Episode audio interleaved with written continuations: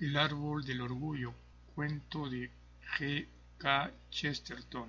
Si bajan a la costa de Berberia, donde se estrecha la última cuña de los bosques entre el desierto y el gran mar sin mareas, oirán una extraña leyenda sobre un santo de los siglos oscuros. Allí, en el límite crepuscular del continente oscuro, perduran los siglos oscuros. Solo una vez he visitado esa costa y aunque esté enfrente de la tranquila ciudad italiana donde he vivido muchos años, la insensatez y la transmigración de la leyenda casi no me asombraron ante la selva en que retumbaban los leones y el oscuro desierto rojo. Dicen que el ermitaño Securis, viviendo entre árboles, llegó a quererlos como amigos, pues aunque eran grandes gigantes de muchos brazos,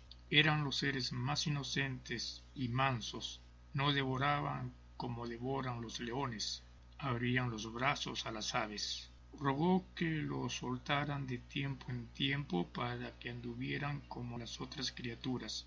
Los árboles caminaron con las plegarias de Securis, como antes con el canto de Orfeo. Los hombres del desierto se espantaban viendo a lo lejos el paseo del monje y de su arboleda, como un maestro y sus alumnos. Los árboles tenían esa libertad, bajo una estricta disciplina. Debían regresar cuando sonara la campana de ermitaño y no imitar de los animales sin movimiento, no la voracidad ni la destrucción.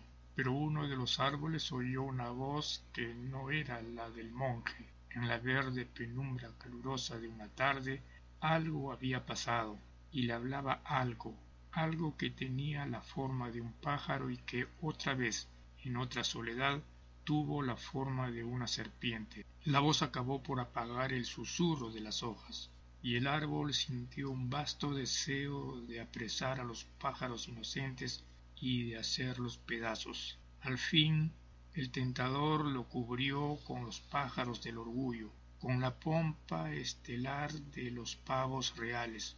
El espíritu de la bestia venció al espíritu del árbol, y éste desgarró y consumió a los pájaros azules y regresó después a la tranquila tribu de los árboles. Pero dicen que cuando vino la primavera todos los árboles dieron hojas, salvo este que dio plumas que eran estrelladas y azules, y por esa monstruosa asimilación el pecado se reveló.